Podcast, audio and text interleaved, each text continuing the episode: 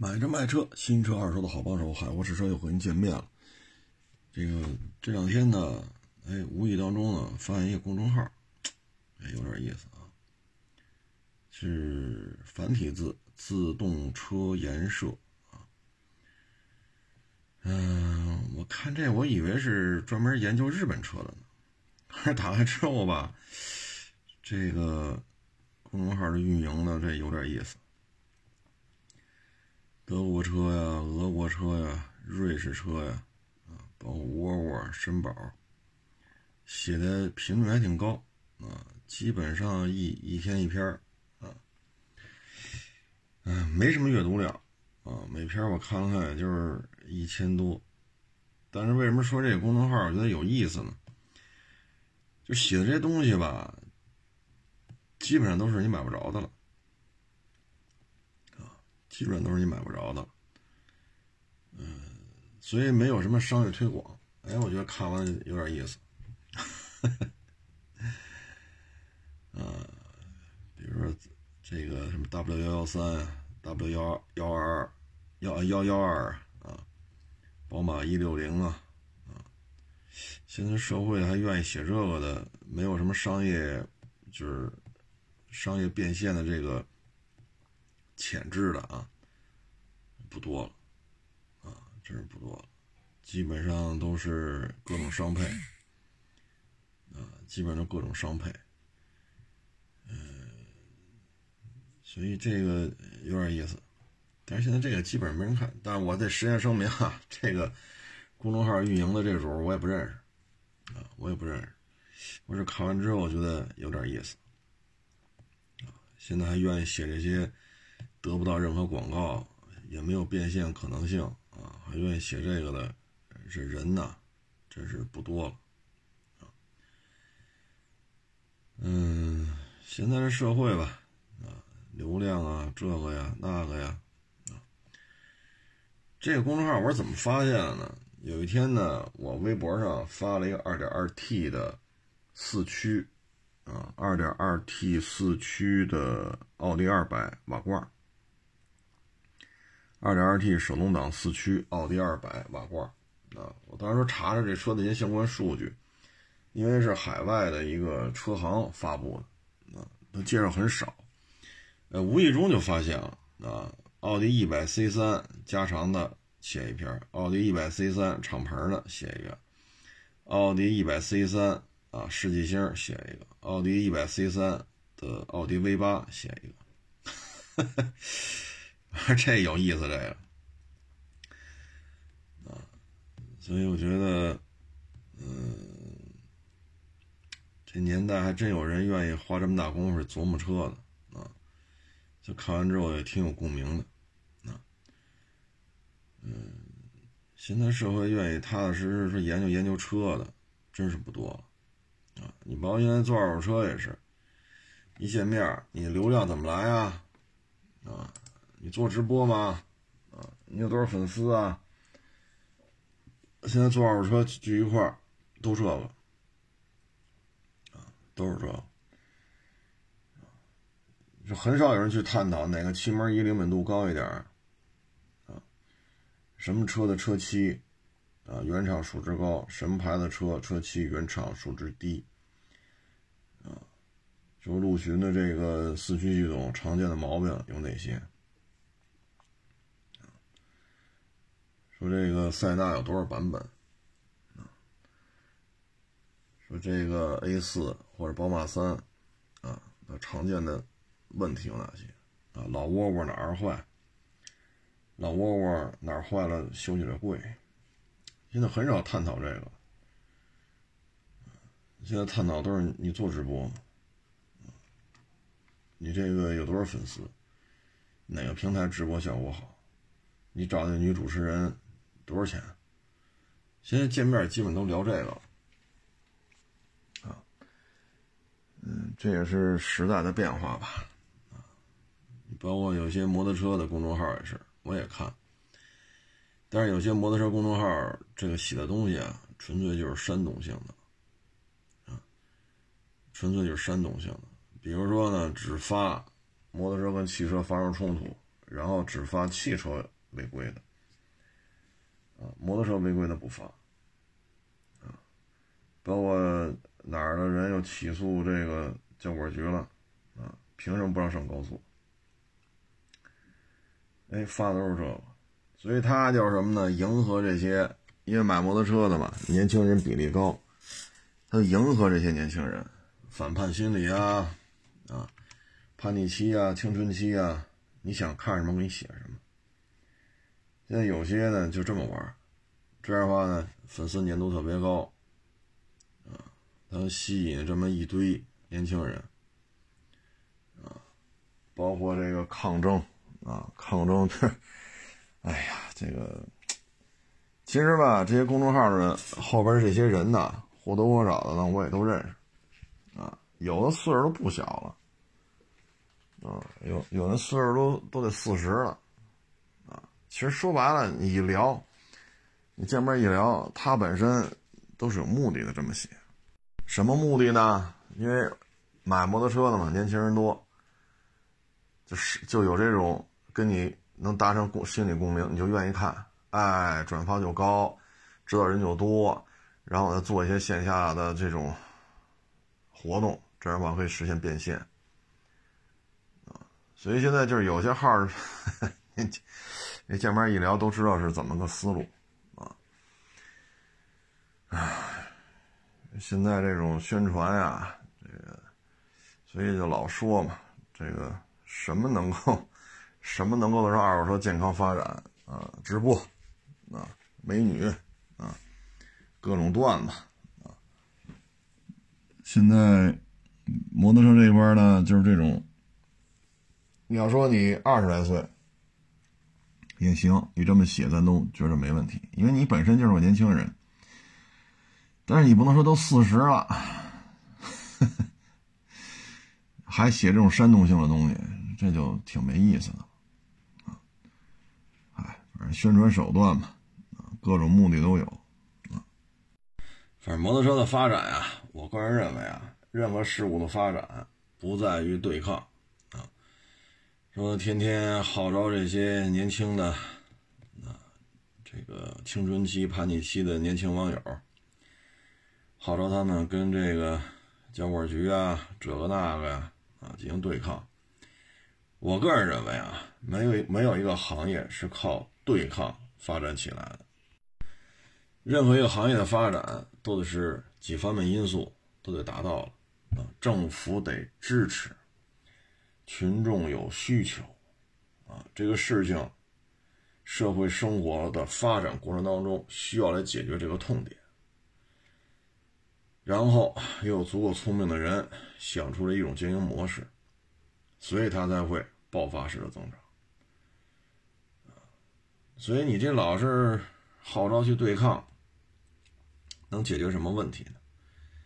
其实呢，他这么写，他也不想解决任何问题，他只是想呢，让这些年轻的这些这些消费群体啊，觉得他这写的特别的带劲，哎，写的特别有共鸣，所以粘度就特别高，粘度特别高呢，他一些变现呀，啊，这个那个呀，就好办了啊。因为写摩托车的这个太多啊，不论是公众号、短视频，这个是吧？那怎么才能吸引这些人呢？因为摩托车的，以北京为例，摩托车的售卖啊渠道有很多啊，摩托车相相关的这种周边啊售卖的也很多，那怎么就能想起你来呢？但是我觉得是这样啊，就是想得起来想不起来，我认为还是专业度的问题。你写的足够专业，你能拿到足够便宜的车，或者说你要卖二手摩托车，你二手摩托车品质很好，这都不叫事儿。但是你不能说让这些老去若隐若现的呀，油吧琵琶半遮面呀，哎，老是这种煽动性的东西，我这么写就没有意思了。这么写就没有意思了。这些摩托车说今年二十，他早晚有二十五的时候；那今年二十五，他早晚有三十岁的时候。岁数大了，有些问题就看得就很清楚了。其实呢，比较好的一种状态就是什么呢？买你车的，卖你车的，能够跟你一起慢慢慢慢的，每年都能啊，比如说还单身的，找了女朋友了，结了婚了，生了孩子了，哎，这么多年下来，大家还能一块聊，这是最好。但是你说，当现在这帮年轻的消费者说二十、二十二，是吧？你等到他娶妻生子，三十三十多了，你还煽，你还是煽动什么这个那起诉这起诉那，那可能你的这个客户群体就永远得上年轻人去找，啊，因为脑子一热不管不顾了，啊，这是个人一些看法吧，啊，有些摩托车的公众号写的是真不错，啊，比如奥古斯塔，啊，奥古斯塔这发动机什么特点？比如摩托古奇啊，原来我微博上发过一个本田 GL 四百啊，这车可能很少有人知道，大家都知道 GL 幺八零零、GL 幺五零零啊，因为幺五零零是九十年代北京比较常见的一个大金翼的一个版本，后期就是幺八零零了，就现在摆着卖这个啊，一点八了六缸机，其实本田出过 GL 四百啊，这就是横置 V 二。加轴传，啊，这么点小排量，横置 V 二加轴传非常少见，因为它是横置的嘛，它这变速箱就是发动机横过来之后就显得小，底下这一块啊，曲轴啊，它是几档变速了？五档吧，好像是，啊，这个这些齿轮啊，包括有轴传呀，所以它这个这一大坨特别大，就显得发动机 特别小，变速箱这一大壳体子特别大。啊，所以说这挺挺有意思的，但是你看没有，摩托古奇也是好玩这个，但是摩托古奇排量普遍偏大，所以就有些号吧，他愿意给你写这个，哎，摩托古奇多少种发动机，啊，它的气门是什么情况，啊，它是挺杆的还是凸轮轴的，啊，摩托古奇是愿意玩皮带啊，愿意玩链条啊，愿意玩轴传呀，我觉得这写的真是挺好的。这真是不错，写完之后真是挺愿意看。虽然我也不骑摩托车了，我也没打算倒腾摩托车，啊，我也不打算说买一摩托车骑去，没这想法了。但是这些东西我还是愿意看的。我觉得看完之后，这属于什么呢？没用的知识又增加了好多，但是我看的津津有味儿。他能把摩托古奇这个品牌给你讲得很清楚，啊，或者说像阿普瑞利亚。啊我们九十年代的时候就有阿普瑞利亚的全包跑车，当时卖四万多，幺二五吧，幺二五全包跑车。九十年代啊，九四年、九五年啊，四万多块钱等于幺二五一小跑车啊，所以有些人愿意写这些东西当然，现在这阿普瑞利亚这这个幺二五哪来的，二五零哪来的，现在就不说了啊。就说当时还是很有很多好玩的东西，啊，是可以写出来的，我也能理解在商言商嘛，是不是？啊，这个，但是我我总觉得啊，做买卖不是靠对抗，啊，特别是要跟这个对抗，要跟那个，我觉得不是靠这，你要真想怎么怎么着了，说你受了多大委屈了，咱们现在是是中央督导组吧？在北京开始进行政法系统的这个调查，网上都公布电话和邮箱了。你要有足够的证据，你给人发邮件，你给他们打电话，咱丁是丁，卯是卯，咱别老煽动人家去怎么怎么着，有事儿说事儿，对吧？你说说他政法系统哪位怎么怎么着了？你有证据拿出来说。啊，现在就在北京政法系统、公安系统做调查，你有你有什么，是吧？你就说。啊但是你不能老煽动人去怎么怎么着，这个我觉得就没有意思。都在商言商，对吧？但是对抗不是做买卖的，这个我我个人认为啊，对抗不是做买卖的一个状态啊，也没有哪个行业说靠对抗才发展发展壮大 是不是？啊，你说这血气方刚吧？我跟各位分享一个案例吧。三个月前吧，北京出了一档子事儿，我不知道还还有没有印象。一骐达晚上回家十二点，发现自己车位，嗯，被一个白色的大众零度给占了。打电话那边夜里十二点嘛，你愿意怼怼吧，吧唧给挂了。这边呢倍儿听话，拿车撞了四回，两厢骐达，啊，三厢叫颐达，啊，红色的，啪啪啪啪啪撞了四回。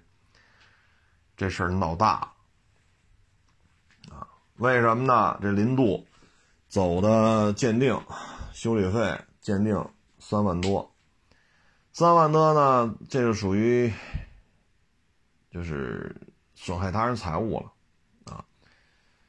金额就超限了，所以这人呢就被刑拘了，啊，这个案子现在可能要判了。这哥们儿不待几个月，可能这事儿了不了，啊。咱们呢说该谴责啊，说这是我的车位，你给占了，或者说我认为这是我的车位，物业不表态，啊，这些呢。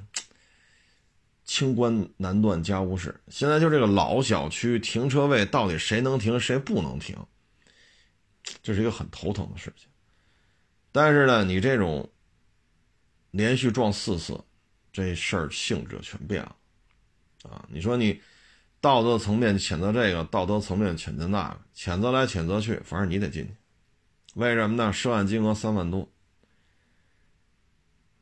而且你这属于大庭广众之下利用机动车对别人的财产进行故意损坏，数就撞了四次，这个就不是说拘留五天七天的，嗯，反正事后调查吧，这小区这停车位到底是固定的还是不固定的？买房的时候，这骐达是老业主，开盘就买了，买的时候承诺的很清楚，一房一户一车位。写的很清楚，但是这么多年过去了，物业换了好几波了，现在的物业就懒得管，谁愿意停谁停呗。但是你要让他说，你物业你给我写下来，随便停，只要是小区业主，车位都是不，物业又不敢，不敢这么说，为什么呢？卖房的时候写的很清楚，一房，一户，一车位。你一个物业公司，你能去推翻房地产购房合同吗？你也不敢，啊，你也推翻不了，因为这个是你来之前多少年前购房时形成的一个书面的协议。你物业公司你要推翻这个，那你首先全体业主你得开大会，业主大会全都参加，啊，超过多少多少同意了，你才能去更改。你又召开不了业主大会。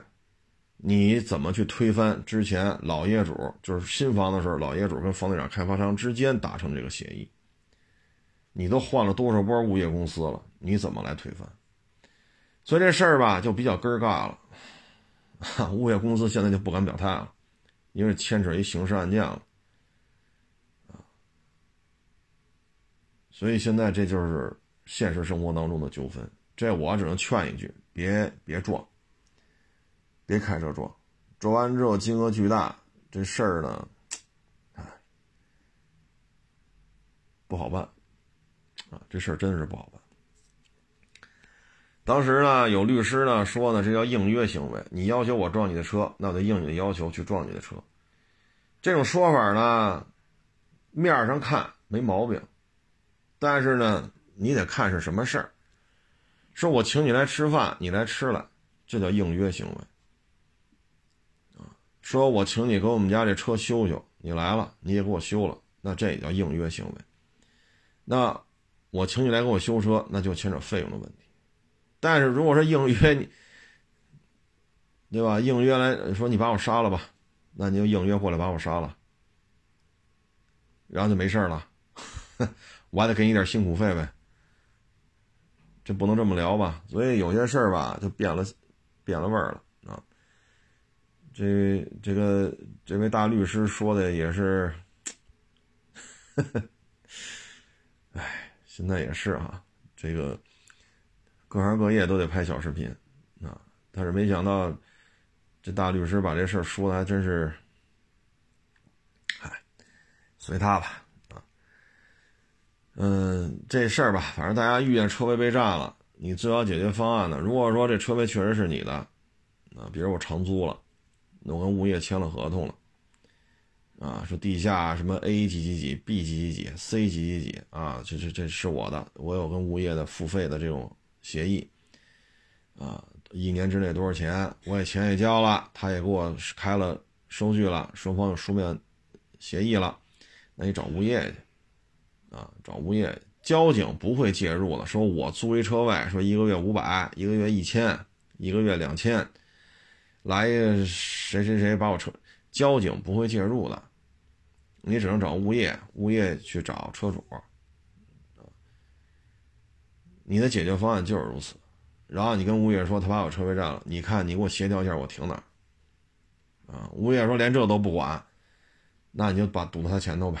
那没办法，你占我车位了，又联系不上你，物业也管不了，那就停他前头呗，对吧？说物业说那你停这儿吧，给你再找一车位，我们给你看着。啊，等他走了，我们再通知你，您再把车挪回去。啊，真抱歉啊，这没看住这，人物业把话说这份上了，那你也不好说什么，那就停在物业给你找这地儿呗，是不是？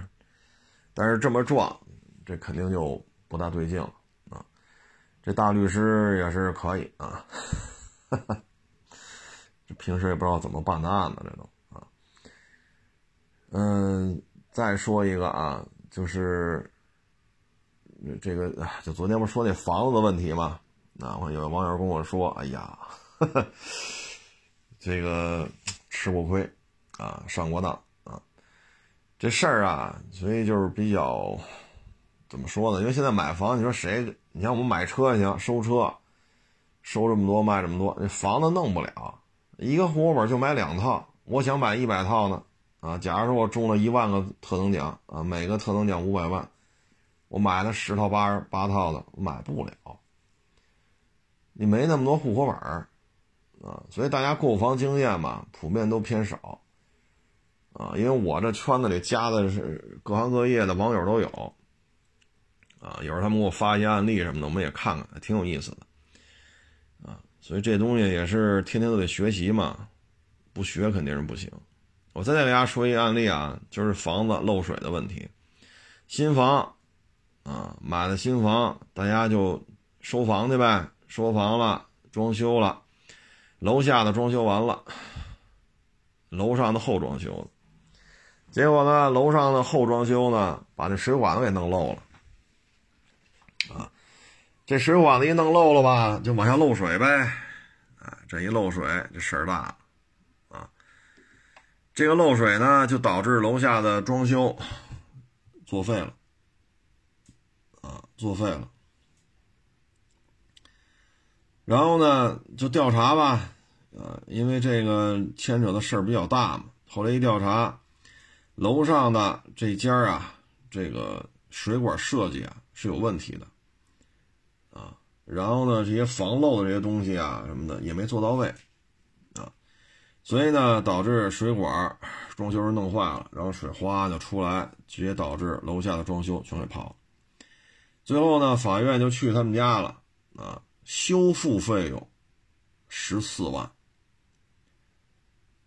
房屋的鉴定一万，啊，无法鉴定的物品，法院认定为四万四，啊，就是房屋修复十四，鉴定费一万，法院认定的无法鉴定的物品折价为四点四万，啊，这就合到十九万四了。然后物业费还损失好几千啊，这怎么来的我不清楚啊，反正就这么判的。最后大致就合二十万啊。法院认为呢，物业啊，你这个水管的开启啊什么的阀门啊，这是有问题的，你没有告知买房的人，物业有责任，物业有责任。然后开发商呢说你这房设计的时候呢没有安装到位，开发商也有责任。啊，然后这个业主呢也要承担责任，啊，业主也要承担责任，啊，这个业主承担什么责任呢？就是你是你这个房子啊，你这个房子没有去检查啊，因为你收房你没有检查，你没有发现这些问题，所以要承担连带责任。最后呢，是物业公司承担百分之五十，啊，承担百分之五十。这个业主呢承担百分之二十，啊，然后这个开发商呢承担百分之三十，楼上这业主呢担百分之二十，人也也没说什么，认了呗，毕竟把人楼下给泡了，人家刚装修完，新房嘛，是不是？你先来装，我后来装。那业主掏百分之二十，二十万就掏四万呗，这楼上这个就认了，那我就掏四万，这没什么可说的。你装修把楼下泡了，刚装修好的，你这法院也认了，二十万那就掏四万呗。但是呢，开发商和物业不干了，最后也是上诉，上诉之后呢，维持原判，啊，维持原判，啊，所以这个。啊，这牵连什么问题呢？就是无法鉴定但已损毁、无法使用的物品，法院认定为四点四万元。所以呢，你在装修的时候呢，这些东西啊，一定要有发票啊，没有发票，有些事儿说不清楚。发票是最简洁的一个证明材料，它是一个证据啊，嗯。当然了，说因为这个耽误我了，我得请假，这个那那这个，啊，如果说还有什么精神损害，比如说婚房啊，比如说人家五月份装修的，十一要结婚，啊，这样的话中间呢六七八九晾味儿晾几个月，十月份孩子结婚入住，我这五月份刚装修完，你这六月份就把房子给我泡了，然后七月份走鉴定，走律师上法院，这房子。影响我们家孩子结婚了呀？那这牵扯精神损失费的问题，那你就是得跟法院去协商。他耽误我们家孩子结婚了，你现在买套房也不容易啊，那你得单独去跟法院的法官去说这个事儿，包括你们家孩子这个啊，怎么男男方跟女方怎么说的？这是婚房啊，双方的这个父母都知道这事儿。然后婚礼你们怎么？你们跟酒楼那怎么谈的？婚庆公司怎么谈的？啊，几月几号在哪儿办？然后这这这个新房就是啊，怎么怎么着？你要相关证据拿来，法院会考虑这问题的。你确实耽误人家孩子结婚了，人家家 买套房也不容易，砸锅卖铁的。那你这个耽误结婚的事儿，可能适当的会给出一些赔偿，比如说酒店的钱交了。但是婚房给泡了，那这酒店，哎，反正这些事儿吧，就是最好是留好足够的证据啊，要不然的话，这事儿真的是不好办啊。这就跟各位做一个分享吧。还有好几个网友给我发，说是北京，哎呦，北京什么地儿啊？一个是怀又是延庆啊。一个十字路口亮着红灯的，但是地上没有画人行横道，可是确实有红绿灯，有停止线，有中间的双实线，然后车道车道之间有虚线，啊，但是就是没有人行横道线。这时候一个好像是个女的，因为机动车这个方向是红灯嘛，人家横穿马路，那人家就绿灯过。虽然说没有人行横道线，但人家这女孩没闯红灯。这时候，一摩托车就逆行，就要闯这个红灯，正好他开过来了，他走逆行嘛。这女孩从这几排这几条车道嘛，这这一排车当中就走出来了，一下子把女孩给撞倒了，躺地也不动了。然后这摩托车呢冲，那路口挺大的啊，大致是三上三下，好像是啊三上三下这么一十字路口。这路口挺大的，这摩托车一下冲到了左前那个角的绿化带里边去了。也就是说，撞完人之后，摩托车又出去几十米。啊，你说这事儿吧，压了双双黄线了，闯了红灯了，逆行了，这事儿就大如果这女孩没死还好办，女孩要死了，哎呀，这摩托车这个驾驶员这这事儿可真大啊！闯红灯、压线、逆行，所以说嘛，就是还是得遵章守纪啊，得遵章守纪。你不遵章守纪的话，那好有些后果你自己承受不了，自己承受不了。嗯，这怎么说呢？哎，摩托车呀，这个骑行环境啊，其实呢，你老听众都知道，打一九年的时候我就说这事儿，啊，我说应该互相的理解，啊，不要说老去对抗，就非说这条路。往四环开没有出口，这条路的起点，或者说我上了这辅路进主路这个起点这儿，这入口这儿，你没插牌子，没说禁闭不能进，我就会往里开，你凭什么处罚我？好嘞，你不是是吧？好，现在都插上了。一九年我就说不要这么折腾，这么折腾只能让骑行的环境管控越来越严。一九年到二一年，你看看这两年多的时间。现在已经明确通知你了，京 B 就不让进四环，就别说京 B 了，京 A 可行驶区域都大幅度减少。所以就像刚才说嘛，对抗不解决任何问题，没有任何一个行业的发展是跟法律进行对抗、跟交管局对抗能解决。一九年我就说嘛，互相尊重，互相尊重。就完了。现在你看看，探头对于精密摩托车的识别，这个功能越来越强大。你这么折腾来折腾去，现在有什么好处吗？有什么好处？你做买卖也是，我就靠对抗起的家。你 这这合适吗？这个，我跟销，我跟这网友卖车的对抗，买车的对抗。那这买卖别干了，你干啥呀？对吧？你说来我这儿多了，啊，你车也来了，我们也看了，盒饭我也管你了，水我也管你喝了，然后你不卖给我，那能怎么着？不卖就不卖呗，慢走，有机会再来聊天了，对吧？那你怎么着？那我也跟他对抗，凭什么不买啊？吃了我盒饭了，喝了我水了，你敢不买我车，弄死你！那我这成什么了？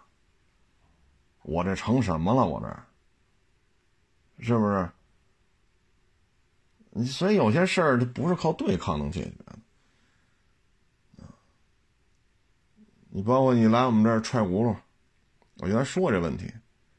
二零年六七月份吧，当时得亏有一个网友也在。站在我办公室这隔着玻璃看他们踹这个坦途的轮胎，我说要不是你在这儿，我在节目里说，人肯定说我瞎编的。我说你人正在呢，是不是当着咱们的面踹我这轱辘？左边踹三脚，右边踹三脚，不是说站在那儿一条腿沾地，一条腿踹，他在助跑，你知道吧？退后几米助跑，腾空，然后拿脚踹这轱辘。我说这不错了。这要因为腾空踹我这坦途轱辘过程当中他摔着了，是不是我还得赔他医药费啊？这个踹不过瘾，哈，再找进来俩人一块踹，左边踹完踹右边，右边踹完踹左边，自己踹不来，这哥们一块踹。我说你看看，这要是不是你在店里这么看着，我说因为你来买了点葡萄吧，看我了。我说行了，这卖车的事儿我就我就不管了，让伙计去接待吧。我说陪着您吧。对吧？人买了买了一斤葡萄吧，二斤葡萄。我说这，人家买了东西来看我，这必须得接待啊。我说卖车事放一边吧你们去去跟他聊去吧。我说得亏人家有人可以作证，这事儿真实发生过。那怎么着？打压一顿？你踹完我说你不买不行，没有这样的。你愿意踹踹，啊，差不多就完。你别把我车造成损伤。啊面上过得去就行了，客客气气送走。对抗不是一个做买卖的一个状态啊，或者是一个行业啊，也不是靠对抗能解决的。所以这也是，为什么最近这摩托车比较感慨呢？主要是摩博会。哎呀，摩博会啊，这说什么好啊？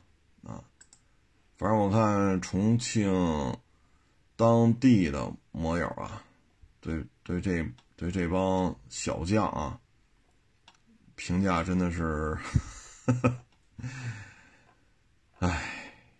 重庆啊，作为一个直辖市，啊，说当地政府啊，当地交管局对摩托车在市区内的出行啊，还是持一个非常 open 的态度啊。但是你们这帮我家伙，这骑前轮好家伙，骑后轮啊，无牌无证啊，炸街啊。要么把孩子撅起来，省得探头拍，然后呢，有的是夜里两三点钟去人重庆当地的居民区里边炸街去，啊，可以说这些人就是害群之马。大部分人对摩托车都是比较喜欢，小部分是这种，可能打小吧，缺乏父母的关注，啊，缺乏父母的认同。啊，他缺失了这种被爱、被关注、被肯定，他缺失这种东西，所以他就要极力的去表现这种东西，希望被关注啊。但是这种表演的过程呢，它是违法的。这摩托车没牌没证，怎么就能上路行驶呢？市区里边起前轱辘，猛的一刹车，控制的还挺好，起后轱辘。左一把，右一把，左一把，右一把，原地烧胎，把牌子撅得跟地面水平。夜里三点去炸街去，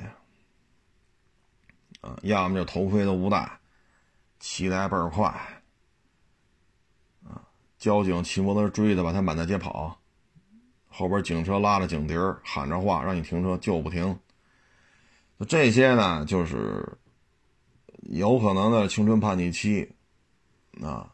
有的呢，可能就是需要这种被认可，需要这种被关注，啊，可能成长的时候缺乏这种被支持、被肯定、被关注、被爱，可能缺这些东西，啊，所以就形成这种表演性、表演型的这种 这种状态啊。哎，摩博会早点结束吧，啊，我是真不希望说。就是回头你说人家重庆人当地的老百姓，因为那种地形结构嘛，人骑共享自行车不现实。我就特别担心啊，就是给人家当地老百姓啊留下很多后遗症啊。回头一看这么多惹事儿，行了，摩托车咱也限摩吧。那人谁倒霉？人当地老百姓，人当地老百姓骑摩托车挺规矩的，因为重庆好歹也去过几回。人当地人骑摩托车真是挺规矩，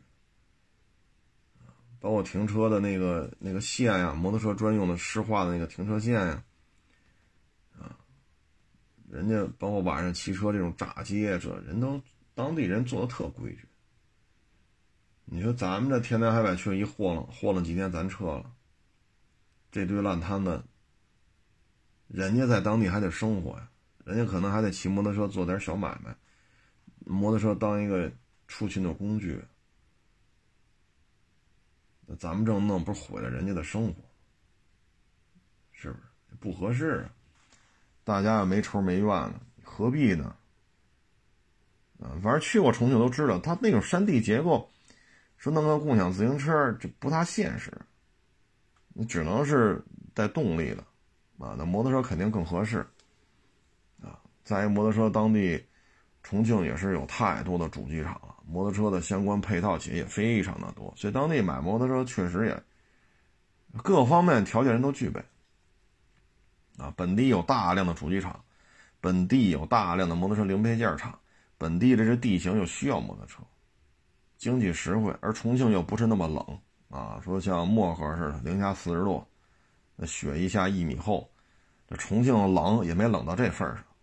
啊，所以它还是有一个相对各方面比较均衡的一个环境啊。咱们各地网友去了，就别给人家添麻烦了啊。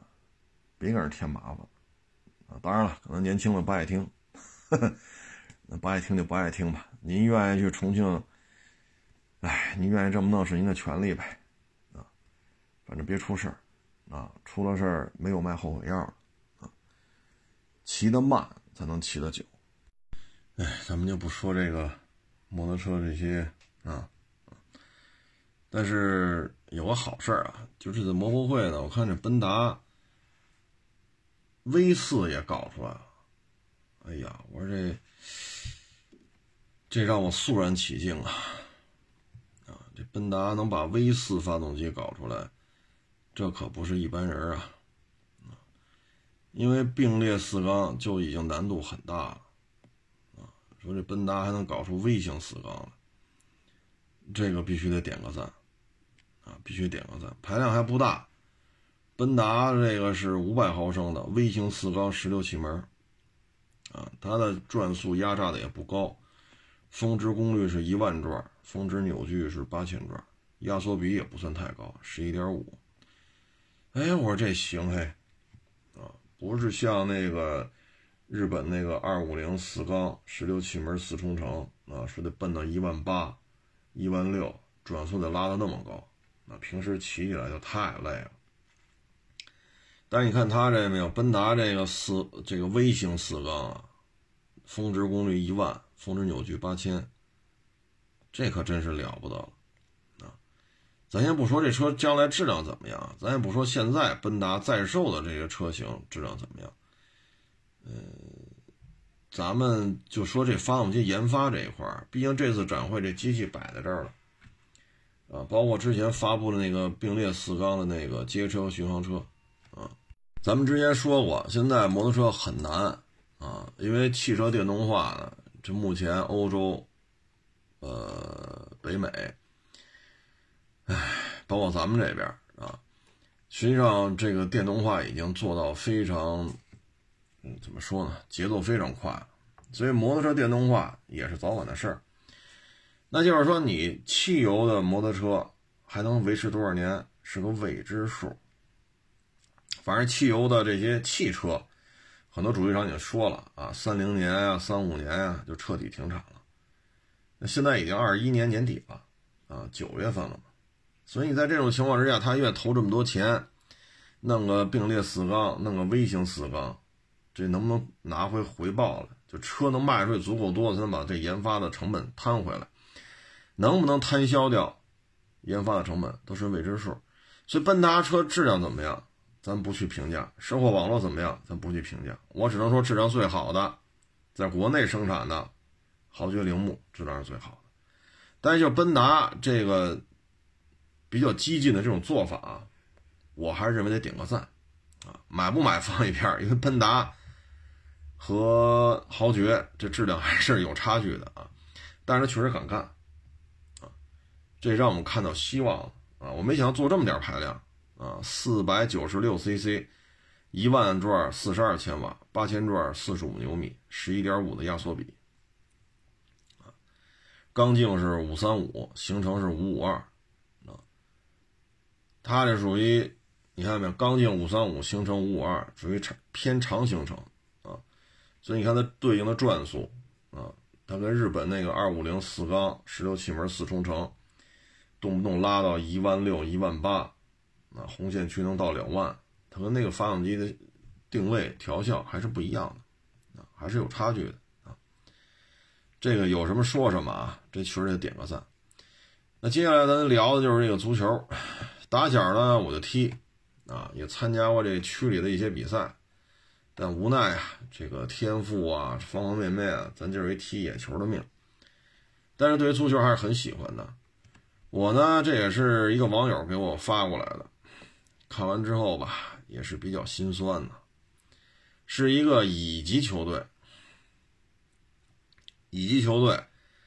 然后呢，他说要招点新球员，结果呢，来了一百二十份简历，啊，嗯。他说：“我们这个球队啊，排名跑靠后，也没有知名度，啊，但是能说招几个球员来了这么多人，啊，这个确实没想到。那可能各位就比较关心吧？你能挣多少钱呢？他说我们中乙，我们给的顶薪就是一万五，一万五呢是包括工资以及赢球奖金，比如说工资是多少，你赢一场是多少，咱们每个月假如说啊踢四场中乙联赛，每一场都赢了给多少，每一场平了给多少，输了不给钱，如果你进了球了。甭管输赢是多少钱，啊，这些都是有明码标价的。如果都做到了，一万五，这还是顶级薪水。而这二十来个人的球队当中，能给开到这种薪水的只有仨，一万五，剩下的一万八千、六千，啊，所以你看见没有？现在当这种经济形势之下，我们的。足球的职业联赛，当然中乙也是啊，也是职业联赛，因为指着这挣工资，天天在这练，他也干不了别的了。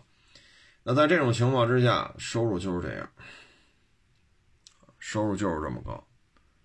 但是我是真没想到啊，这个球队只能给三个球员开出月薪一万五，而这一万五你要拿到手，意味着你每场比赛都得赢。如果每场比赛说没做到，说假如说啊，一个月踢四场，你还没做到说四场全，比如说就赢了两场，平了一场，输了一场，那你还得有进球，只有这样才能维持你一万来块钱的月收入。这作为一个职业运动员来讲，这收入真的是不高，啊，但是没想到就这待遇还来了一百二十份简历，啊，然后他说呢，简历，啊。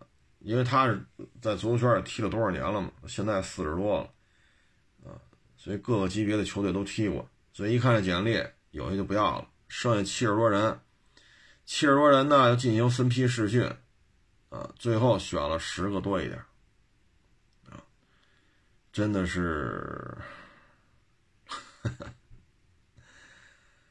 哎，我是真是，你说一月万八的。抛家舍业，天天在这集训。咱就这么说，一月开一万五，你每个月这四场比赛，赢球奖金、平球奖金、进球奖金，你全拿到了，一年十八万。十八万这个收入，你要说在鹤岗，啊，说这房价，说三万五万能买一套，那还行。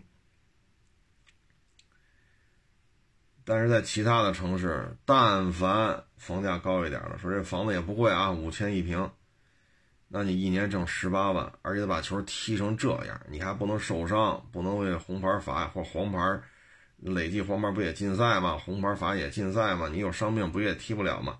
所有的理想环境下，你都实现了十八万，这就是你可能从这球队拿到的最多的钱，而这支球队又是排名靠后。所以现在踢职业足球，你你就你就这么想吧，还会有多少家长愿意把自己家孩子送去练足球？那还不如随随便便上个大学呢，出来好歹找份工作，六七千、七八千，是不是也能挣着？说现在挣一万多的，也不是说不实现不了，也不是说不可能，对吧？那何必这么练呢？受伤怎么办呀？韧带折了怎么办？骨头折了怎么办？膝关节受伤怎么办？那你都有可能落下残疾的。你说你就挣这么点钱，你请不来最好的医生怎么办？像咱们国家原来啊，九十年代末、两千年初啊，有些球员韧带折了，膝关节里边的骨头碎了，国内治不了。人家球员自己花钱去德国，啊，自己花钱去德国，啊，去找什么贝肯鲍尔的这个御用的医生啊，啊，呃，或者说去美国啊，找这些特别牛的这种骨科医生啊，这一去一回六位数啊，按美元算也好，按欧元算也好，六位数。这折合成人民币得多少钱呢？你再在那边待两三个月呀，因为你是膝关节受伤嘛，对吧？你韧带受伤还牵扯一个非常职业的康复，人家康复手段跟国内不一样。那您说您顶薪了，球队顶薪您就十八万，你负担得起吗？所以现在就这种形势之下吧，就会导致越来越多的家长不愿意让孩子去踢足球。那也就是说，这种形势之下呢，就会导致足球更加青黄不接。所以这看完了都是比较痛心的嘛。唉，就真的不应该这样啊。其实这个理想的状态是什么呢？理想的状态啊，嗯。就是说，首先国家要介入，啊，然后呢，体校对于小孩的这个青训、足球青训，要把这体系恢复出来，小孩呢在练足球过程当中，不要承担过高的经济费用。像咱们之前说那个恒大足校，新疆那孩子，技术意识，啊，对于上场之后研判，对于场上形势的研判。体能、身子、身高方方面面都很好，为什么不上了？不从新疆回来踢了？这一个学期六七万，啊，掏不起，掏不起。如果说体体校这个制度恢复了，那可能国家有拨款，这草皮这块地、宿舍，这个。室内的这些就是建筑吧，啊，整个地片、地地这个地皮、地面上的建筑，都是国家给你的，没有房租这一说。那你就在这练吧，然后体委的这些教练，国家给你出出你的薪水，那不就挺好的吗？那整个收费就下来了，收费下来呢，会有更多喜欢足球人就通过非常低廉的收费来享受足球的快乐。那他没有这么高的经济负担，他也没有这么多的功利心，他就是喜欢。那这不就出出人的概率、选拔的范围不就好了吗？这不就齐活了吗？对吧？没有那么多功利心了。说我们家孩子踢足球啊，我们家孩子将来年薪低于两千万就不行。那你这这能练出来吗？啥也不会呢，就月薪啊，不是。就年薪两千万，你这不是，哎，那，你花这么多钱，啊，一一年六万七万，一年十万八万，那最后练不出来又怎么办呢？是不是？孩子受伤怎么办？你在一个球队，你跟主教练搞不好关系，那你上不了场。在一个球队，你是新来的，球里这帮球员，他有队长。啊这球员里面有有大哥。足球比赛说在球场上啊，做一个球员那太容易了，尤其是中卫，啊后腰，啊踢中场的、踢后卫的，当他们拿到球开始组织进攻的时候，我跟你关系不好，凡是对方俩人盯上去的时候，我就把球传给你。凡是你要带球，你要可以带球突破的时候，我老把球往前多传四五米，我就让你拿不着。但是球我传到了，我知道你丫追不上。主教练不能说我什么吧？第一，我有这个观察能力；第二，我有这个脚法；第三，我传球非常及时。我就让你拿不着，哎，左一脚右一脚，你放心，给别人的时候我就传的火候好一点，我就让他拿着球。你看见没有？别人都拿着了，就你没拿着。我做的就是你，包括说你有一位置，对方俩人贴着你，就这时候给你，知道你家拿不住，所以身边跑，你无球跑动，跑的满头大汗，无球跑动，终于跑出一裆子了，没人跟着你了吧？不传，就不传。所以，那球队里有大哥，球队里有队长，大哥和队长不见得是一人，队长怕大哥还是大哥怕队长，这咱也不好说，因为每个球队都不一样。你说你这不是说你们家孩子有天赋、有技术、能吃苦、身体素质、身高啊？这，这只是一方面，你关系搞不好不是扯淡吗？所以足球这事情很复杂。为什么呢？我小时候就踢足球，啊，踢野球出身，他也分这波熟那波不熟，不熟的就坐着你，这太容易了啊！还有那说话招人不待见的，嘿，你不是牛逼吗？哎，我就让你拿不着这球，你还你还不能说我说为什么给你球了呀？这事儿当年我我本人都干过，我们一块老踢球都明白。有人说我操你这，嗯行，你再来这么几次，丫就丫就踢不了了。我说那谁让丫嘴欠呢？就这么溜的。这当年我都干过，啊，踢野球尚且如此，踢职业队的呢？当时比我们踢的好得多的，人家去什么北京宽利、北京威克瑞，啊，人去了，那算职业队了，那一样这样。回来一聊也是，啊，也是。还有那去试训的，好家伙，踢的真不错。我们当时这这踢的真棒，这跟我们踢的有段位差了。最后去试训去，我就不说哪个球队了啊，因为那主教练现在还都在。去了之后都不让你上场，说你跟那助理教练，我跟那领队说我们这孩子来试训，这那约好了今天来啊，行，坐那儿。等到说这场比赛啊，咱这队内的这种训练，六十分钟一场，五十八分钟了让你上，我让没让你上？让你上了。两分钟表现个屁呀！你没招吧？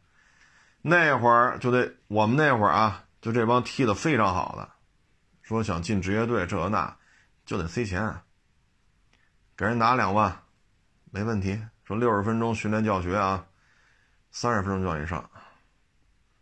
如果你给的钱更多，人主教练也好，领队啊，就跟会就会跟场上的人说，这孩子啊。让他今儿表现的好点啊！以后来不来咱不管，今儿这场让人家表现的突出点你们就给他喂球就完了。一句话的事儿，让你表现好了，你挺高兴吧？主教练一看，哟，这孩子不错呀，哪儿的呀？哦，行，这个这个明儿再再再踢一场。明儿你要不给钱，那就没人管了。就这些事儿，在我们。十大几岁、二十来岁，我们踢球的时候，这都是发生的，都是发生过的。所以你说现在孩子家长功利心太强，我们家孩子啊，踢足球将来一年就得挣个两千万，不挣两千万我他妈不干，你就最好就别踢了。所以足球这个行业啊，最好是国家出面恢复体委啊，体体恢复体校，国家出地、出场地、出房子、出人这个教练的工资。比较低廉的费用，让这些孩子纯粹啊，就是享受足球的快乐。大太阳底下晒一晒太阳，出一身汗，啊，对于身体的协调啊，团队，因为足球对于团队精神是特别好的一个锻炼，就是团队精神啊。那这个时候享受到足球的快乐，有些好苗子，哎，摘出来组个队一踢还不错，跟家长谈，你看挺好的，那就往职业化发展吧。应该是这种状态啊！如果从上到下都是功利心，你现在这种经济形势，咱们之前也说了，消费指数十年最低，十年来的最低。你看看恒大足球队，你再看看苏宁足球队，你再看看华夏幸福足球队，啊，你再看那叫那叫什么泰来着那个。想不起来了，啊，天津那个啊，你再看这些球队，尤其是这苏宁，太可惜了，拿完中超冠军也就仨月吧，球队没了。所以在这种形势之下，一一味的执行金元政策，我们看到都是表面的繁华，青训体系已经流于形式，流于形式。就咱之前说的，大连那球员似的，人家在中超踢了这么多年，啊，两千多万的身价，北京、上海啊，什么大连啊，人沈阳人都有房子，人跑这当教练了，一个月三四千块钱，人家不在乎啊，对吧？咱要一说北京、上海、大连、沈阳全有房，哎呦，那您这房租就够吃喝了，对吧？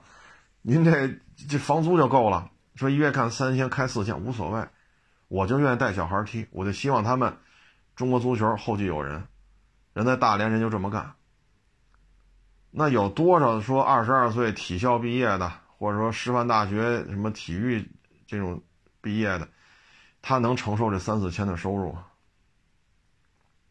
他还要娶媳妇儿，他要生孩子，他要买房。我们职业球员哈，您这挣两三千万了，三千五千。反正给钱就行，这无所谓。那不是别人都这样，所以现在就是我们的足球这个发展，从上到下都要换一个思路。金元政策、外籍球员的规划，给他发中国身份，好像目前看都不太成功。金元政策现在这种经济形势，拿钱堆的球队都完蛋了。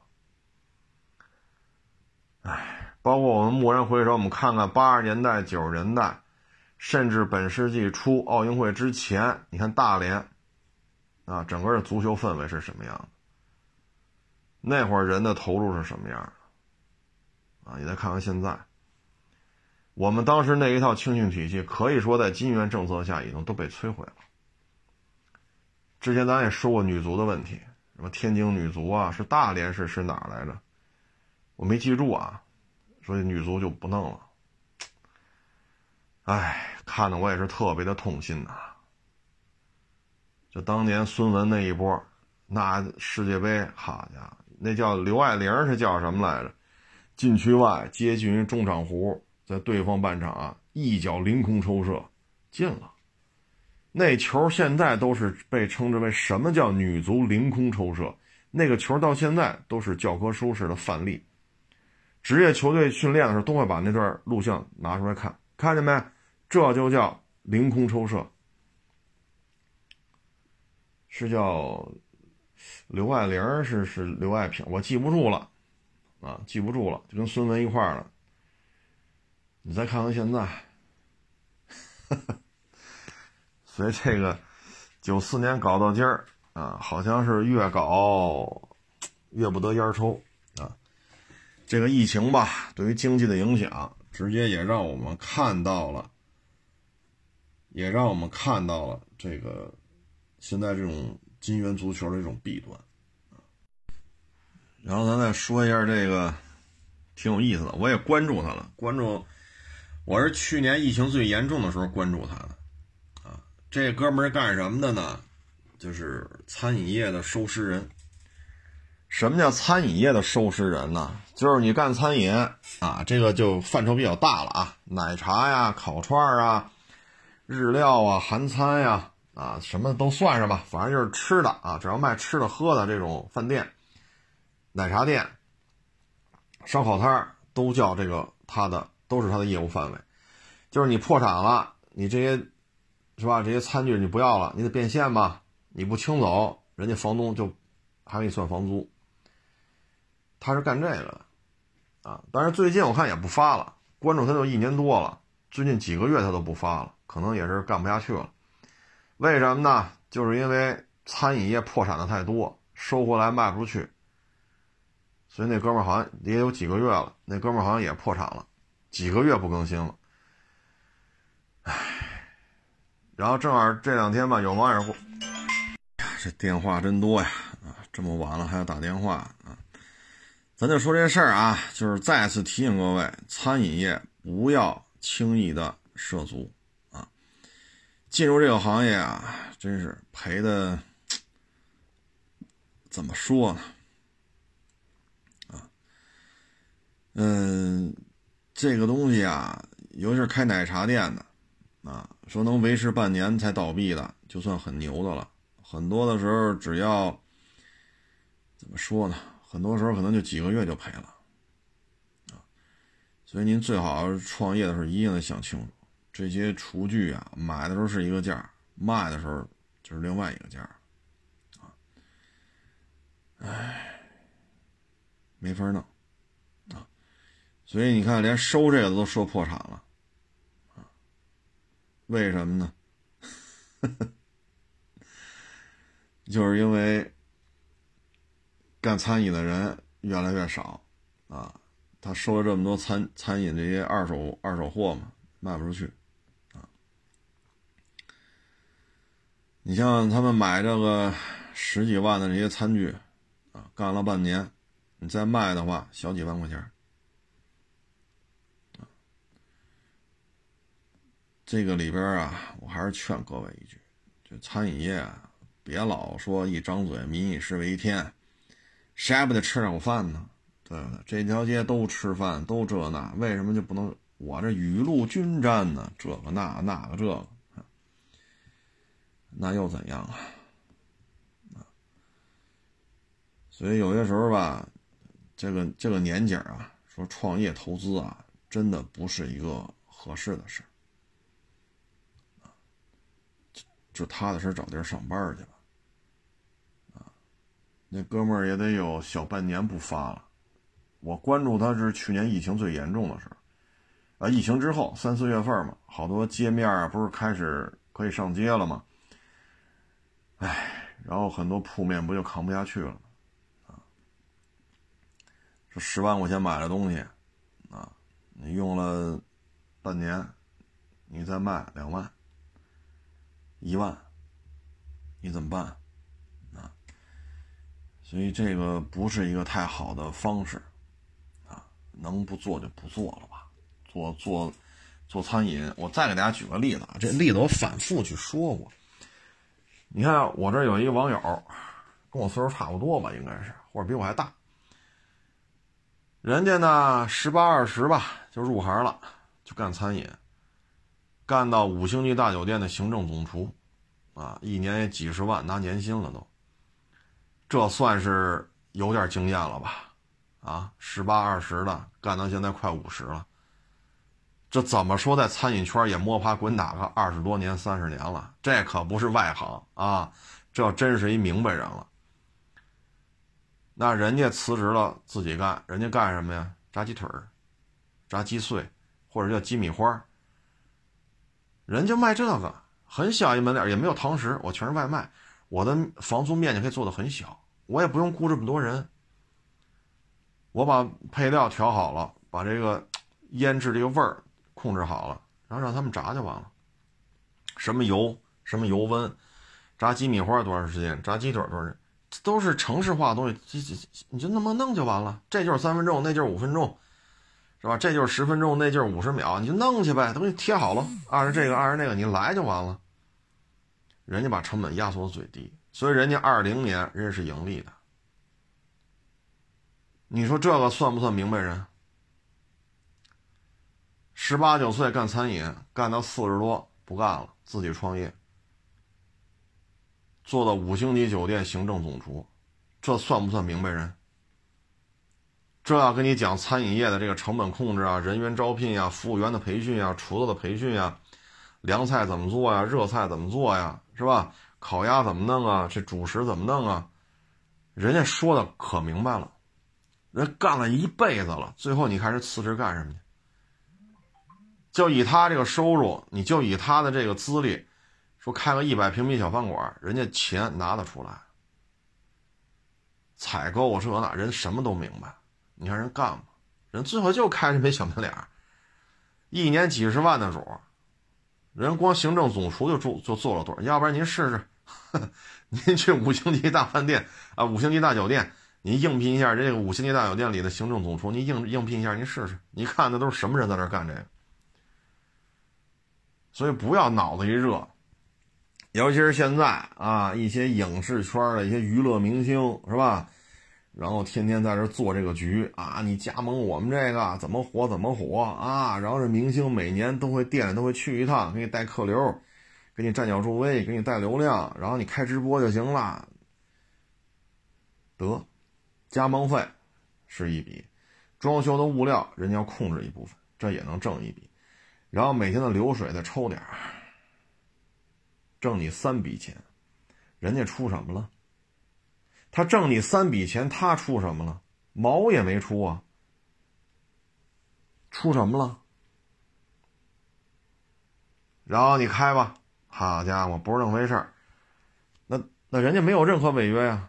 人说了，大明星来了，一年之内保证来一次啊，人来了呀。说饭点来，饭点来了，五点来了，六点走了。来这一天，你这屋里爆棚了，然后呢？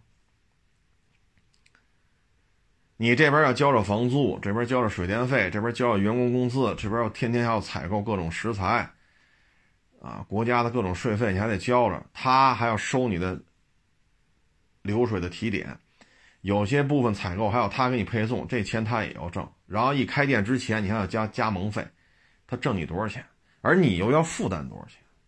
最终就是一地鸡毛。一说我都开五百家了，好家伙，一家店二十万，多少钱？五百家乘以二十万多少钱？一家三十万呢？开五百家又是多少钱？你这些事就很难办了，非常难办。现在说开演唱会，谁也不敢操作这事儿，因为你也不知道哪有疫情，你人员密集嘛，对不对？那演唱会挣钱不太好办，啊，不太好办，因为现在你看福建呀，像昨天晚上哈尔滨又出好几个呀。你这演唱会确实你也不好操作，啊，确实不可预知，因为演唱会都是提前半年，甚至提前十个月就开始运作了。现在谁谁敢确定？人现在零零星了嘛？这个月这个城市，下个月那个城市，咱都习惯了。但演唱会你无法预定，无法预定，无法，那演唱会也开不了。电影现在拍院线、电影院排片电影院卖票。电影院的上座率都是严格管控，因为你是封闭空间，人员密集。电影院这个票房也是没办法，也是很困难，啊，也是很困难。那你说干什么呢？那只能上综艺、综艺、综艺节目，是不是？但是现在国家对于这个综艺节目、这些艺人呀、娱乐明星的出场费严格管控，现在是税务局严格管控。那就这挣钱挣得快啊！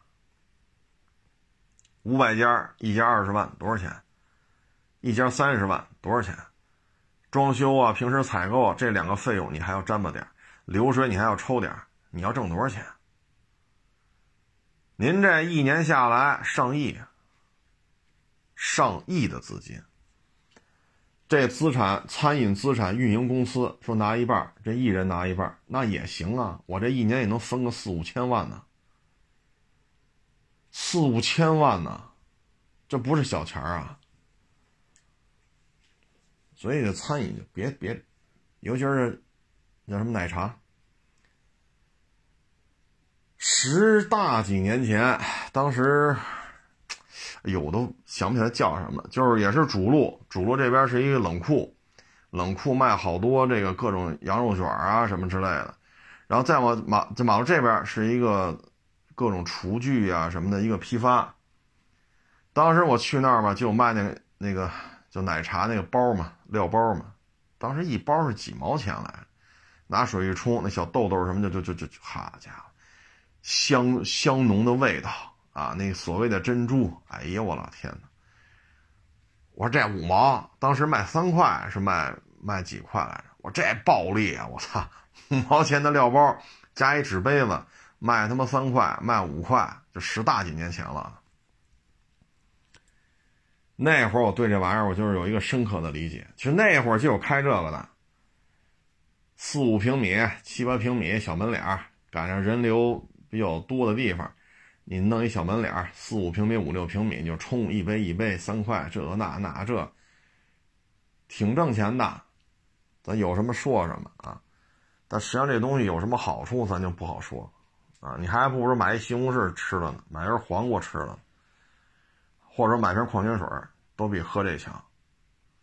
然后你投资二十万，投资三十万，开奶茶店，开仨月崩了，房租搭进去了，人工搭进去了。加盟费搭进去了，你花三万五万买的设备，最后用了仨月再一卖八千，所以尤其是这个二十来岁的，啊，这这这这这这，哎呀，这个这鸡汤喝多了啊！人生不能打工，我这辈子就要创业，我就要当老板，我就要这，我要那。您会点啥？啥也不会，就会背书啊，做题啊，背单词。然后你就出来经商来了，是仅供参考吧，啊，当然这行业还是值得一做啊，不是说所有干餐饮都赔钱，不是，像刚才我说那位，人家不赔钱，但是你也没这资历啊。你说你二十五开奶茶店，人他妈干餐饮都干了三十年了，你你跟人一块儿，人创业你也创业，你才二十五，人做餐饮都做三十年了，你怎么平起平坐？你好意思跟人平起平坐吗？你的这些行为人家理解不了，人家的行为你也理解不了。你怎么跟人一块平起平坐？人家就能混，人家就拍着胸脯说了，二零年疫情这么严重，我是盈利的，我照样挣钱。你行吗？开仨月崩了，开仨月完蛋了。所以有些时候啊，上班去就完了。什么连连锁加盟这个的，您要不是吃这碗饭出身的，您就别干了，行吧？就爹妈，你说你二十二三岁，尤其是小姑娘小小子，哎呦喂，哭着喊着要创业啊，这那跟爹妈要，哎，行，爹妈要勒紧裤腰带，把这棺材本都给你了，嘁哩喀嚓，您这干半年赔进去三四十个。那破产那一天是吧？你花三万买的设备，用了四个月，人家给八千，啊，然后，唉，所以这有些这个痛哭流涕呀，哎呦喂，想不开呀，啊，看人家把设备拉走了，店面让人拆了，人重新再有下一家来。哎呦，这这心里受到极大的这种是吧？回去恨不得就不想活了呀。所以，如果说咱们听众朋友说您家孩子有这想法，一定得摁住了，可不能让他胡折腾，可不能这么弄啊！说干这个的有没有挣钱的？有啊，但不是所有人都能挣钱，三分之一的是板上钉钉能挣钱，剩下的不赔钱就阿弥陀佛了。啊剩下就阿弥陀佛了，所以这年头啊，就上班去吧。你别嫌老板事儿多，还打卡啊，还让我们加班发钱嘛，发钱就行。这年头啊，比赔钱强就是发工资啊。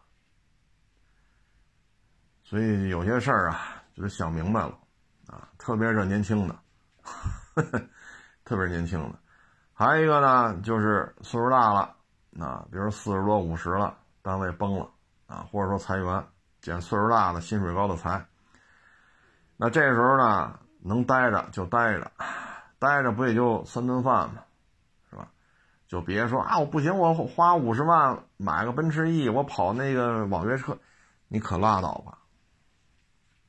你还不如直接去出租汽车公司租个车呢。你像北京租个出租车，伊兰特，啊，或者说那电动的，啊，或者桑塔纳、捷达这样的，你租一个，一个月四五千块钱，你你干那就完了呗。说这个月我没拉出来，这四千多的份钱我拉出三千块钱了，我还倒贴一千，五再倒贴一，你不也就赔几千块钱吗？那个好，五十万买一奔驰 E，我勒个去，您都没工作了，你还花五十万买一车，这奔驰 E 好养活吗？所以，有地儿上班咱就上班了。说小区招保安三千一个月，管个盒饭，干。待着不也待着吗？家待着也是待着，小区门口坐着去，他也是坐着，都是待着。那儿挣三千，这儿只出不进，落三千是三千。可别干这事儿，好家伙！你真是非得开车挣钱？你是出租汽车公司，像北京来讲就是四五千块钱一个月。啊，现在可能没有伊兰特了，现在就是什么桑塔纳、捷达呀，还有那电动的呀，啊，你就就租一个就完了，满足你开车挣钱的这种想法，你赔能赔到哪儿去？大了这个月一分没拉，四千多份钱，你就赔这么多。说五十万买个奔驰 E，好家伙，特别介。成了，这不多聊了啊！谢谢大家支持，谢谢大家捧场，欢迎关注我的新浪微博“海阔试车手”微信账号“海阔试车”。